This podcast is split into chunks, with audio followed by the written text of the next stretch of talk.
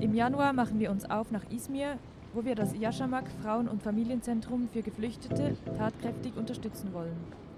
Das Projekt ist ganz neu und an allen Ecken und Enden kann noch gebaut und angepackt werden.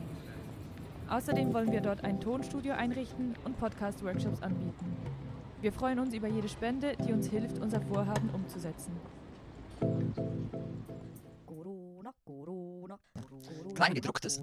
Sollte es uns durch höhere Gewalt verunmöglicht werden, unser Projekt umzusetzen, werden allfällige geleistete Spenden zwecksentfremdet.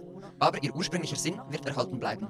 Sprich, wir werden die Kohle trotz ausbleibender eigener Initiative dem Verwendungszweck der Unterstützung für Geflüchtete zukommen lassen. Wir danken für euer Verständnis.